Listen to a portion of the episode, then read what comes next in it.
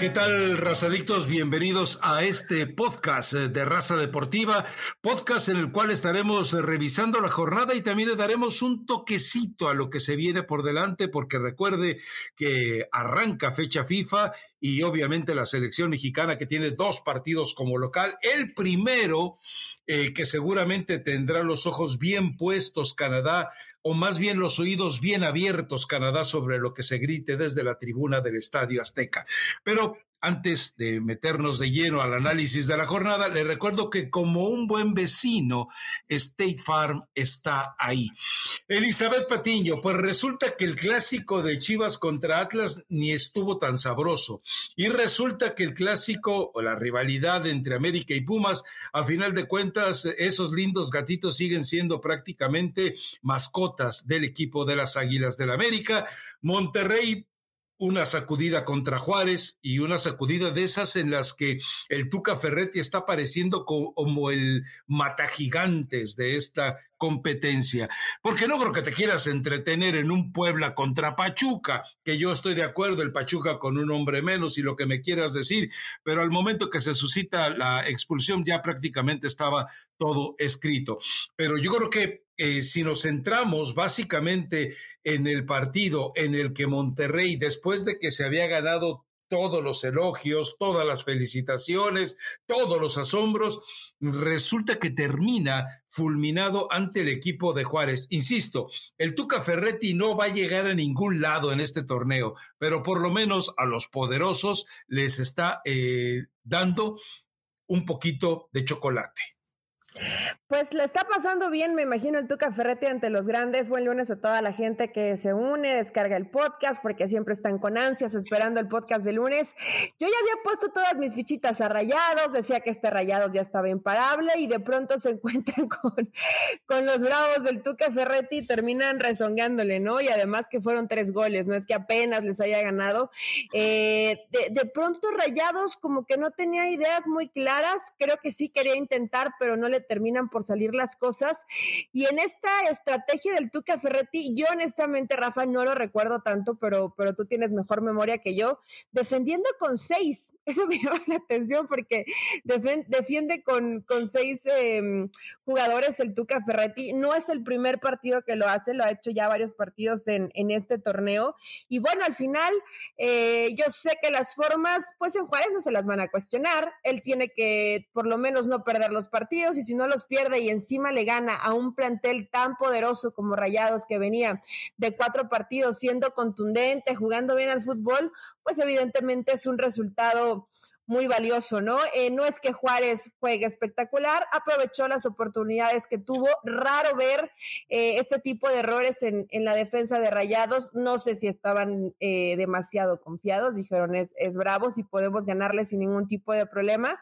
Pero un resultado valioso en un torneo mexicano que resulta una verdadera locura, ¿no, Rafa? O sea, ya estamos hablando a lo mejor de, de equipos que comienzan a enfilarse de manera importante a, a, a la liguilla del fútbol mexicano y de pronto ves este tipo de resultados y dices, ¿qué, ¿qué está pasando en el fútbol mexicano? O sea, ni en el peor de los presupuestos creo que alguien hubiera dicho que Bravos iba a golear a Rayados, o tú sí lo pensabas. No, hombre, es decir, el hecho de que de repente tenga esos chiripazos el equipo del Tuca Ferretti no te permite eh, pensar en que llegue a ser un dolor de cabeza cuando se acerquen ya las circunstancias, porque Juárez está tratando de meterse al repechaje mientras que el equipo de Rayados corre el riesgo de quedarse en repechaje. Pero eh, hay, eh, es decir, en la serie de resultados extraños, eh, hay otros más que tampoco llegas a explicarte. León había insinuado hacer cosas eh, maravillosas. De repente aparecía un San Luis que tenía en Berterame una de las mejores exposiciones de un delantero goleador y también quedan a deber. Pero yo creo que lo más bizarro, lo más extraño de este torneo es cuando uno pudo apreciar por cerca de 24 horas Atlas como campeón, eh, perdón, como líder del torneo. O sea, cuando Atlas es líder del torneo, después de que enfrenta a Chivas y que con dos expulsados, eh, eh, la cobardía de Diego Coca de seguir especulando con el resultado del 1-0, digo, eso hizo lamentable el partido. En un clásico, porque es un clásico, Chivas contra Atlas, y si tienes dos hombres más, tú tienes que irte, pero con todo, encima, a despedazar al rival por una victoria histórica, pero no, Curiosamente, el que parecía que tenía más miedo por las expulsiones era el equipo favorecido, porque hay que dejarlo en claro.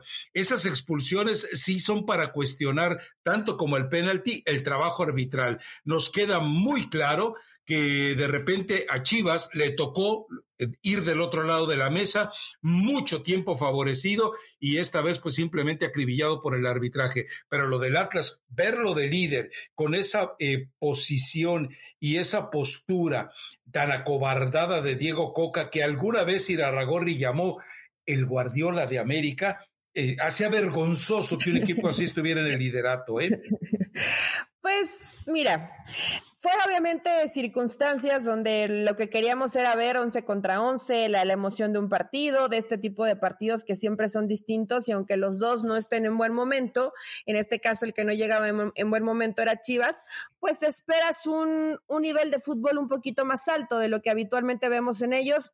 Las expulsiones, Rafa, te cambian completamente la, la cara del partido, ¿no? Y no es por, no quiero disculpar a, a Diego Coca, creo que sí tendrías que haber arriesgado un poquito más, pero lo de Chivas entre desesperación, ímpetu, desorden, eh, como un equipo siempre acelerado, siempre llegando tarde, pero con, con, algunos intentos aislados, ¿no? Y probablemente no quiso correr ningún tipo de, de, riesgo Diego Coca. No es la primera vez que le pasa. A lo mejor si hubieran estado 11 contra 11, terminan sacándole el partido, porque a Diego Coca estos partidos importantes o trascendentes terminan de cierta forma preocupándolo más de no perder Lo que apostar a ganar.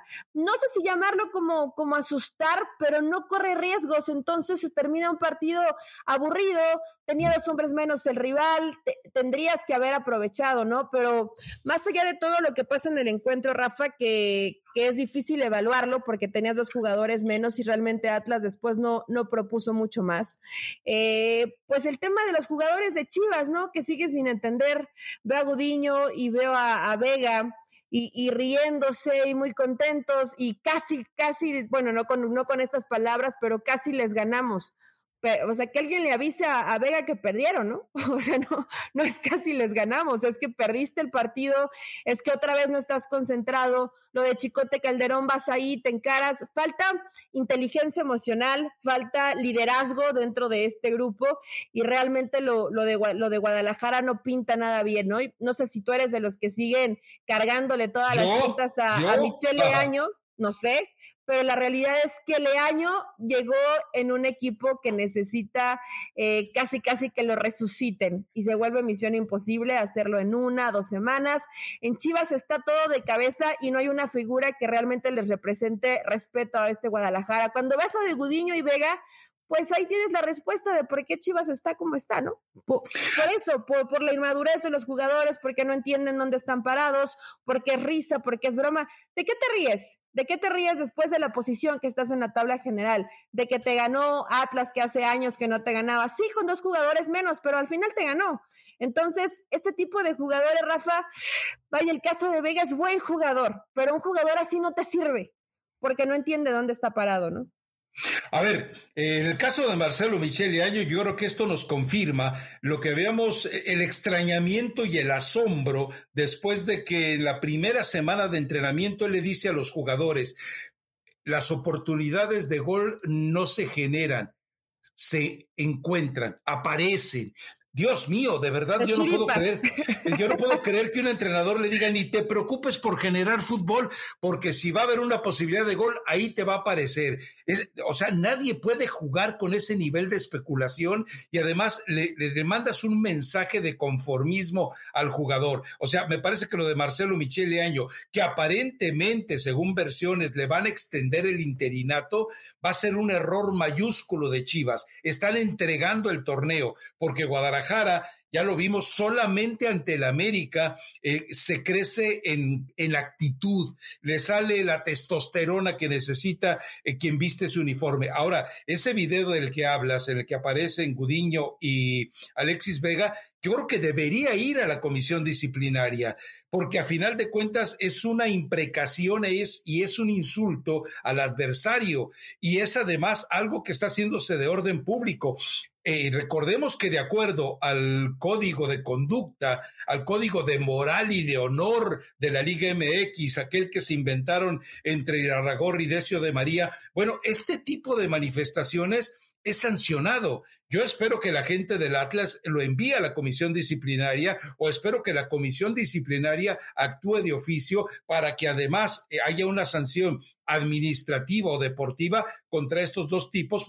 Y olvídate, estoy de acuerdo contigo en algo, ya no se trata estrictamente de tu forma de vivir el clásico, se trata de que además queda claro que a ninguno de los dos les afectó el haber perdido. O sea, es un acto de cinismo, un acto de provocación a la disciplina y a la coherencia dentro del equipo del Guadalajara. O sea, ¿con qué cara Ricardo Peláez te va a hablar de disciplina después si dos tipos están pretendiendo extorsionar a través de las redes sociales con este tipo de, de manifestaciones? Como queriendo quedar bien con su gente, porque además lo más grave es que en los comentarios que ha provocado el video, hay gente que le aplaude, hay gente de Chivas que le aplaude, lo cual me parece vergonzoso. Pero bueno, todavía. Ya, yo no sé, eh, hasta el momento en que estamos cerrando este podcast, no hay novedades en Chivas. Si se queda la decisión de que siga Marcelo Michele Año, la gente del Guadalajara puede simplemente empacar sus cosas e irse de vacaciones del torneo. Estas Chivas, como están, no van a ir absolutamente a ningún lado. Y ya no se trata de, ya ven que no era Bucetich, es que sí era Bucetich y sí es ahora Marcelo Michele Año, porque insisto, cuando solamente tiene, tienes frases de las galletitas de la fortuna para motivar a tus jugadores, quiere decir que de verdad estás perdido en el concepto futbolístico. No, no, no quiero sonar como, como disco rayado. Indisciplina, falta de compromiso, problemas financieros, porque Chivas es, un desastre también en el tema económico. No tienes a los mejores mexicanos que pudiste haber tenido porque no tienes la capacidad de competir en un tema económico. Eh, Chivas todo lo que intenta hacer bien termina saliéndole mal. Apostaste por Ricardo Peláez. ¿Quién iba a pensar que lo de Ricardo Peláez iba a ser algo malo? Nadie. Apostaste por Bucetich, un tipo ganador, el Reinidas, uno de los técnicos más ganadores del fútbol mexicano. Esa solo tú te la creíste. No te salen las cosas. No hay, no bus, cuando buscan técnico, no buscan que se identifique con lo que pretenden que, que demuestre Chivas en la cancha, ¿no? Entonces en Guadalajara, las apuestas no han sido malas. Lamentablemente, por una otra cosa que me encantaría que alguien que esté en la interna de Guadalajara me pudiera explicar no salen bien, porque en el momento en que se tomaron estas decisiones parecían acertadas. Dices, bueno, ¿qué podría salir mal? Tienes un técnico con experiencia, tienes un director deportivo que ha sido exitoso en selección, que ha sido exitoso con América. ¿Qué podría salir mal? No tengo malos jugadores, Antuna va a la selección, juega muy bien, Vega va a la selección, juega muy bien, el Conebrizuela, tengo a Molina, eh, bueno, tienes un equipo más o menos competitivo ¿Y, de qué te sirve si son este tipo de resultados? Es que es muy fácil decir, no es Leaño, es que no es Leaño, Rafa. Ni era Bucetich, ni era Cardoso, ni era Tena, ni, ni era Tomás Boy. Entonces, ¿quién tiene el problema ahí? O todos estos no sirven, o el problema más va más allá en Guadalajara, ¿no? Porque hoy dices, Ok, las frases de Leaño. Lamentablemente la línea es muy delgada entre soy tu amigo y soy buena onda y me quieres ver la cara de tonto y no te represento una figura eh, de respeto. Esta línea no sé si la estén respetando con, con Leaño o si realmente los jugadores puedan llegar a percibirlo por esa necesidad de Leaño de siempre tener esta muy buena relación con el jugador. Pero más allá de eso, responsabilizar de toda la basura y todo el desastre que tiene Guadalajara a la interna, creo que es muy injusto decir que Michelle Leaño tiene la culpa, ¿no? No, a ver, aquí, y esto no es nuevo, aquí hemos responsabilizado a todos, jugadores que arrancaron con disciplina y este tipo de manifestaciones del video de Vega y Gudiño nos dejan en claro que sigue todavía. Eh, mencionábamos lo de Bucetich, digo, cuando tú no tienes un cuadro base y ensayas más de 30 alineaciones en los cerca de 40 partidos que dirigiste, dirigiste tienes un problema muy serio. Cuando Marcelo Michel Leaño se siente Bielsa al hablar y no tiene la capacidad didáctica ni la personalidad, el problema es de él. Si Ricardo Peláez no supo elegir jugadores y no supo elegir entrenadores porque le dio el espaldarazo para seguir a Atena, porque respaldó a, muerte a Bucetich y porque ahora se queda calladito apechugando que le impongan a Marcelo Michele Año, bueno, él también es responsable. Y recordemos, un jugador como Luis Romo, Qué bueno por él. No llegó a Chivas por cuestión de pesos cuando era un jugador que le urgía al Guadalajara. Cuando Johan Vázquez podía haberlo llevado eh, el mismo Ricardo Peláez y no quiso apostar por él. Bueno, entonces queda, queda claro que él también es culpable. Sí, por supuesto. A ver, Ricardo Peláez también tiene gran responsabilidad, ¿no? De jugadores por los que no buscaste, no apostaste. El caso de Romo, de Johan Vázquez.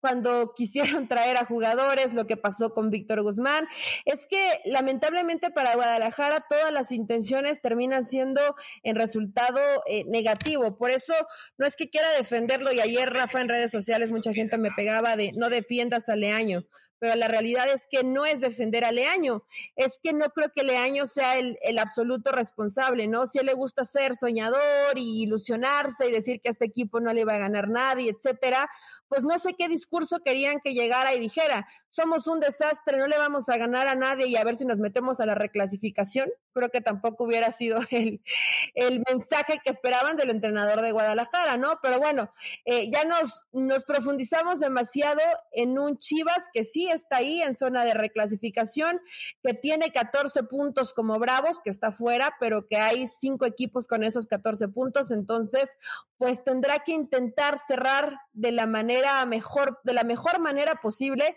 a ver si les alcanza para esa reclasificación, ¿no? Yo no creo que hoy Chivas ya quiera dar el, torneo por perdido y tirarlo, al final tienes esa posibilidad de, de meterte en una liguilla.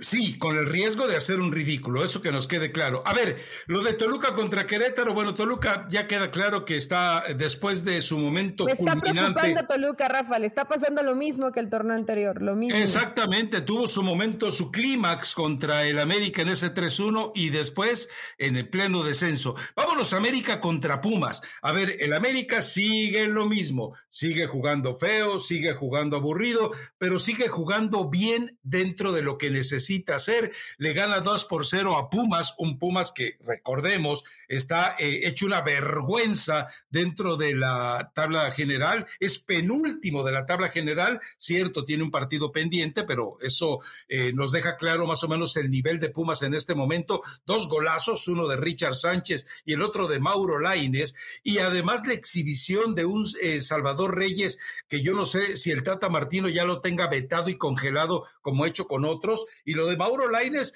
también está arrimándose como un jugador que puede pedir por lo menos una oportunidad en selección nacional. Este América, insisto, eh, está corroborando su capacidad de líder. Se le vienen momentos muy difíciles. Tiene la final de la Conca Champions, tiene que enfrentar a Tigres, tiene que enfrentar dos veces a Rayados, tiene que enfrentar a Cruz Azul. No es fácil lo que viene para el América y recordemos que las fechas FIFA hacen y desastres en los equipos. Se los provocó a Cruz Azul, que apenas ahora que está tratando de recomponer con la victoria que consiguió sobre los muertos de Tijuana, bueno, pues eh, queda claro que ahora viene también otra nueva fecha FIFA y América y Cruz Azul tendrán que prestar seis jugadores a diferentes selecciones nacionales. La diferencia es que Cruz Azul tiene un plantel vasto para poder enfrentar eso y América eh, trata prácticamente de con los pegostes que tiene, con sus eh, fracasadas contrataciones, de armar algo. Para mí lo del América en este momento es valiosísimo por eso, porque a pesar de que no hubo eh, refuerzos rimbombantes, a pesar de que tuvo que cargar con los lastres como los colombianos Benedetti y Roger Martínez, bueno, a pesar de todo eso, sigue de líder y sigue por lo menos con la posibilidad de mantenerse así el resto del torneo incluso, insisto, a pesar de esos partidos que vienen por delante, incluyendo uno ante Atlético de San Luis. Sí, no está, no está para nada fácil lo, lo que se le viene al América que más o menos, digo, lo, imaginábamos que, le iba a ganar a Pumas, ¿no? Por más que Pumas intentó y que creo que, que al principio termina sorprendiendo. Hay lapsos de los partidos donde eh, ya son varios que América sufre mucho en defensa. Eh, creo que esto tendrá que, corregirlo Solari. Eh, lamentablemente por el tema de fechas FIFA, después de Rayados, América, Cruz Azul son de los equipos que, que más aportan jugadores a selecciones y regresan con problemas musculares y regresan cansados y no puedes contar con ellos, sobre todo en, los compromisos importantes que, que, se vienen enfrente, ¿no? Pero supo recomponer bastante bien. Hay jugadores que que ya no le ha dado la misma confianza como, como lo señala Rafa, como el mismo Laines que entra y bueno, intentes individual y le sale maravilloso y, y lo resuelve bien. Lo de Córdoba, creo que cuando cuando lo tira cualquiera de las dos bandas, ya sea derecha o izquierda, Córdoba se pierde, juega mejor por dentro, pero bueno, habitualmente ahí le gusta más acomodar a, Fidalgo, pero no puedes eh, darle todas las posibilidades y la comodidad a un jugador y matar al otro, ¿no? Porque al final, pues Córdoba no te termina funcionando. Cuando se anima y trabaja por dentro, le genera mucho más fútbol y, favorece al América. Entonces, eh, me imagino que Solari ya irá detectando o ya detectó ese tipo de cosas y verá cómo acomoda mejor a sus futbolistas. Y lo de Pumas, que no estaba mal, que este jugador Rogerio estaba recibiendo bien de espaldas, aprovechando los espacios que estaba dejando América en medio campo. Aquí no, a que habitualmente no llega tarde, estaba llegando tarde, le, le pone la amarilla, termina saliendo del partido. Pero esa necesidad, o no si llamarlo necedad, de, de Linini de siempre salir jugando. Si te están presionando, si tienes a un jugador joven como Rodríguez, que no lo ha hecho mal, pero que tiene poca experiencia y que en este tipo de partidos, si se equivoca una vez, se va a equivocar 20 porque te come la presión. Y Talavera salía todas las veces con él jugando, casi todas salían por izquierda. ¿Por qué hacen eso? O sea, situaciones tan, tan sencillas que no sabes por qué no lo terminan por resolver. Si van y te presionan y ya te pasó en el primer gol, pues salta la línea y quítate de bronca y a ver qué resuelve la gente de arriba. Creo que Pumas por esta necesidad de, ah, sí, salimos jugando y podemos tener la posesión de la pelota. No, porque les ha costado resultados partido tras partido. Entonces, creo que ahí fue eh, el suicidio de, de, Pumas y Solari simplemente hizo las modificaciones y los cambios que le terminan eh, por resultar. América es práctico, pero Pumas, la realidad, Rafa, es que siempre tiene como intentos, pero no es un rival para medirte en cómo vienes jugando. No era la obligación del América como local ganar este tipo de partidos y el calendario que se le viene sí está muy complicado, ¿no? Sobre todo en partidos que se juegan como, como la final de, de la Conca Champions, donde la exigencia es todavía mayor yo no sé si a esta América le, le alcance, ¿no? Para encarar todos los compromisos y, seguir sumando resultados positivos. No lo veo, por ejemplo, ganando la Conca Champions. Digo, a menos que pase una sorpresa, ¿no? Que, que todo puede pasar en el fútbol mexicano, pero creo que Rayados podría llevarse al menos la Liga de Campeones de la CONCACAF y América tal vez enfocarse más en el tema, en el tema de la Liga Mexicana. Sí, a ver, eh, y en el caso de Pumas, eh, realmente es de risa, porque alguna vez habíamos comentado que la cantidad de jugadores que estaban llegando iban a terminar vendiendo, como pasó con la Universidad de Guadalajara, eh, que varios jugadores brasileños que llegaron con tal de quedarse en México se dedicaron a vender hamburguesas en puestos ambulantes por la noche. Bueno, ahora resulta que ocurre al revés. El jugador este Diogo de Oliveira eh, resulta que lo rescatan de Uruguay trabajando en una empresa de, comida rápida que vende hamburguesas y de ahí lo trae el equipo de Pumas. O sea, yo entiendo que Carlos Hurtado ya está metido en la cabeza, no sé si en el bolsillo de Andrés Lilini y está metido ya de lleno en la organización de Pumas, pero que te traiga versiones aún más espantosas de marañaos, eso ya realmente es impensable, porque esto convierte a Lilini en cómplice, porque esto convierte también a Miguel Mejía Barón en cómplice. Y yo me pregunto, ¿de verdad, para ir a buscar refuerzos, vas a ir a una hamburguesería? Eh, a contratar jugadores. No lo puedo creer. No es lo que, no es lo que se piensa, ¿no? El momento de ir y escautear a un jugador y, darle seguimiento. Da un poco de risa, Rafa, pero ya se está cayendo en, situaciones, en situaciones muy extrañas en Pumas, ¿no? Porque también decíamos de, de Igor y de, y de Corozo y del mismo Rogerio que decíamos, ¿quién trajo a estos jugadores, no? ¿Por, ¿Por, qué Pumas está apostando por estos jugadores? Pero no era Chucho Ramírez. Creo, era creo Linini, que, creo que los eligió Linini. Entonces, eh, bueno, te das cuenta que no es que sean vaya, no son malos, pero no te sirven como refuerzos en el fútbol mexicano. No, sí son malos. Eh, no, te dan dos que tres cositas, Rafa, pero mínimos. ¿De veras? para lo que llegan y te dan, mejor juega con la sub-20 de Claro, hombre, claro. Así, de sencillo, ¿no? Y te ahorras dinero y, te quitas de esa bronca de, después ser exhibido porque te das cuenta que trae refuerzos que no te están funcionando. Yo no sé si a Linini le han preguntado sobre este tema, ¿eh? Me parece que no.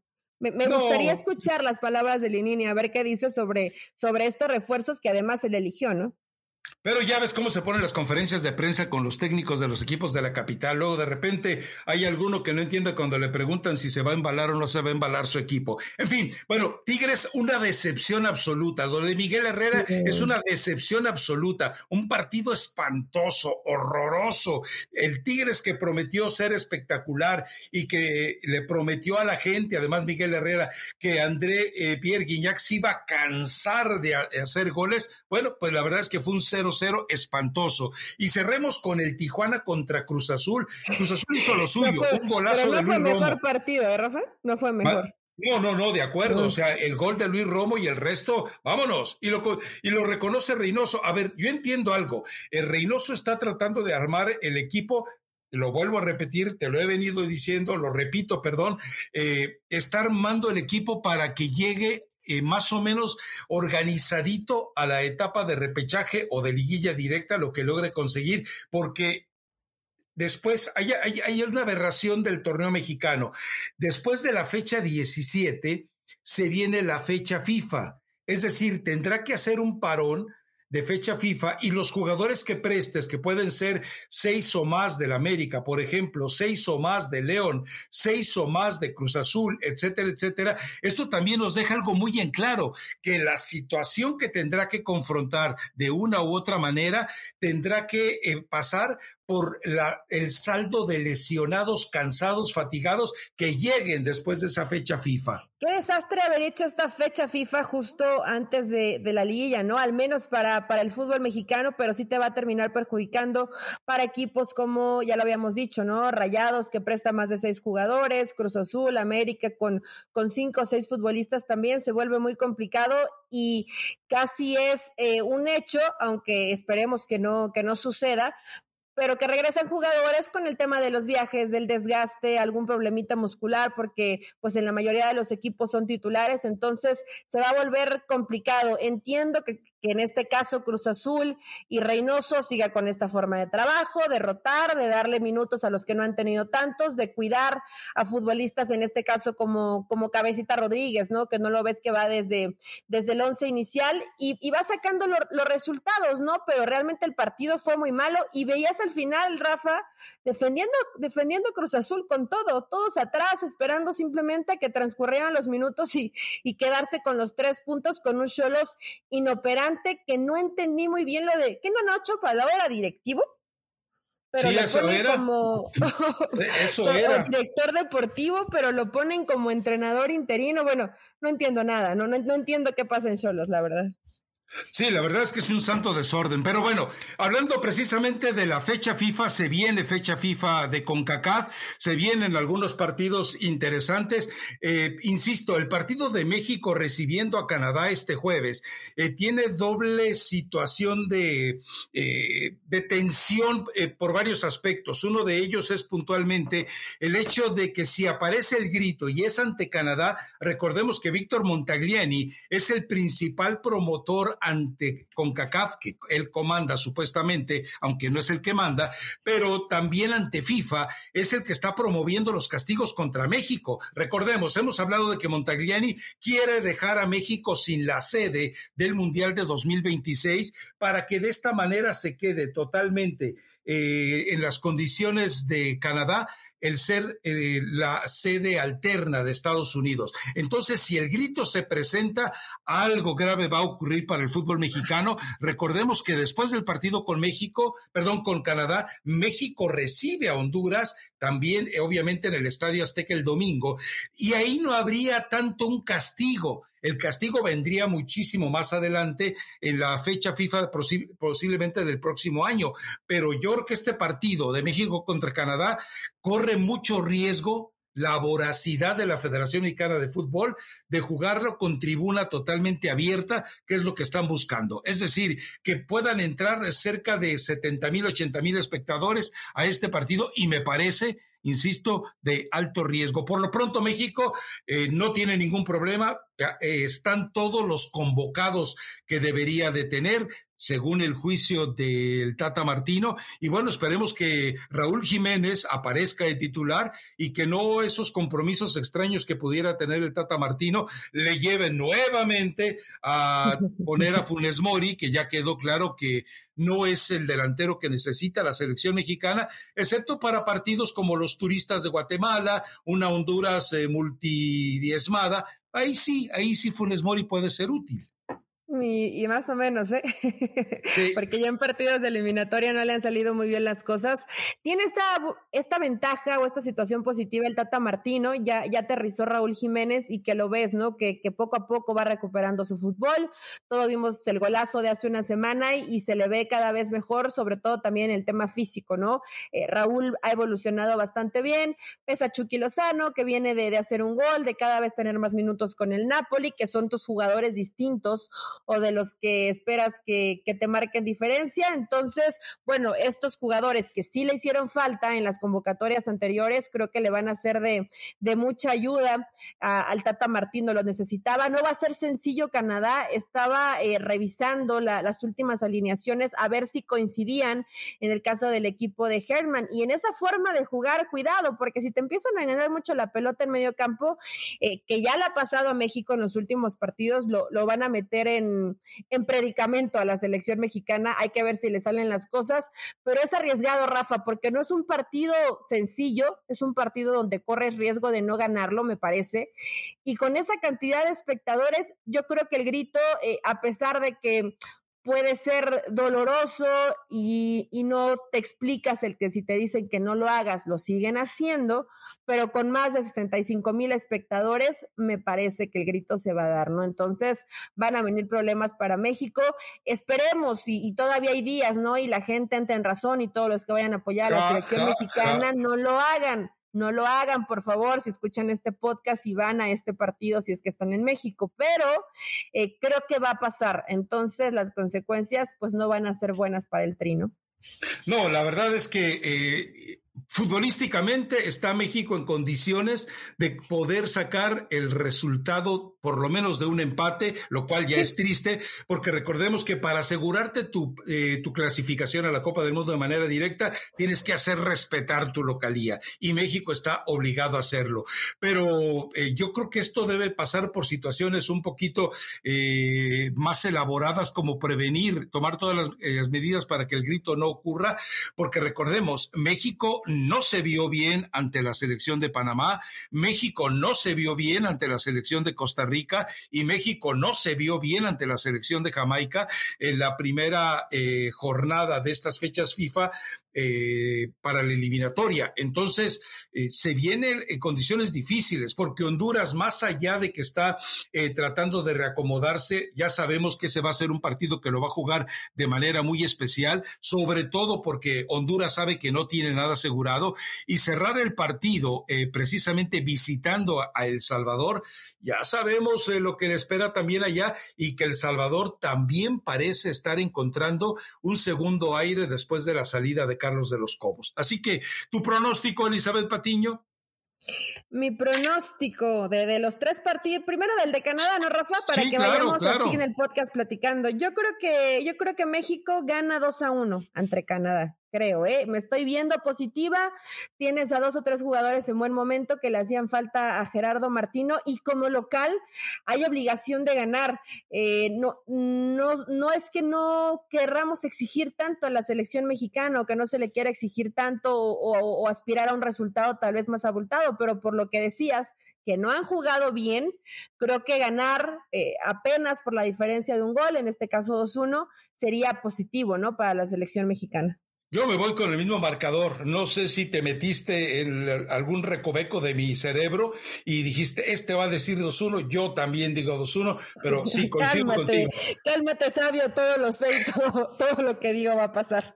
Exactamente. 2 a 1, yo también creo que México saca este resultado y espero que, bueno, que Raúl Jiménez y que el, el Chucky Lozano no sean víctimas de la cacería de piernas y de cabezas eh, a la que se ha visto sometido el seleccionado mexicano en los últimos partidos. Pero bueno, ya sabemos que el arbitraje de CONCACAF para eso está, para resolver las penas del equipo mexicano. Cerramos con alguna recomendación, Elizabeth Patiño. Sí, traje la de la historia de El Tiger. El Tiger es la que la canta. Es como entre reggaetón, cumbia, es, una combinación medio extraña, Rafa, pero la canción habla de que te prometieron algo y no lo cumplieron y te mintieron y cada quien cuenta su historia. Vaya, le queda perfecta a las Chivas. Es que es que Chivas es tan fácil para encontrarle canciones, entonces vayan, escúchenla y disfruten y disfruten la fecha FIFA y a ver si estamos medio atinados en ese 2 a 1 a favor de México. Perfecto, chao.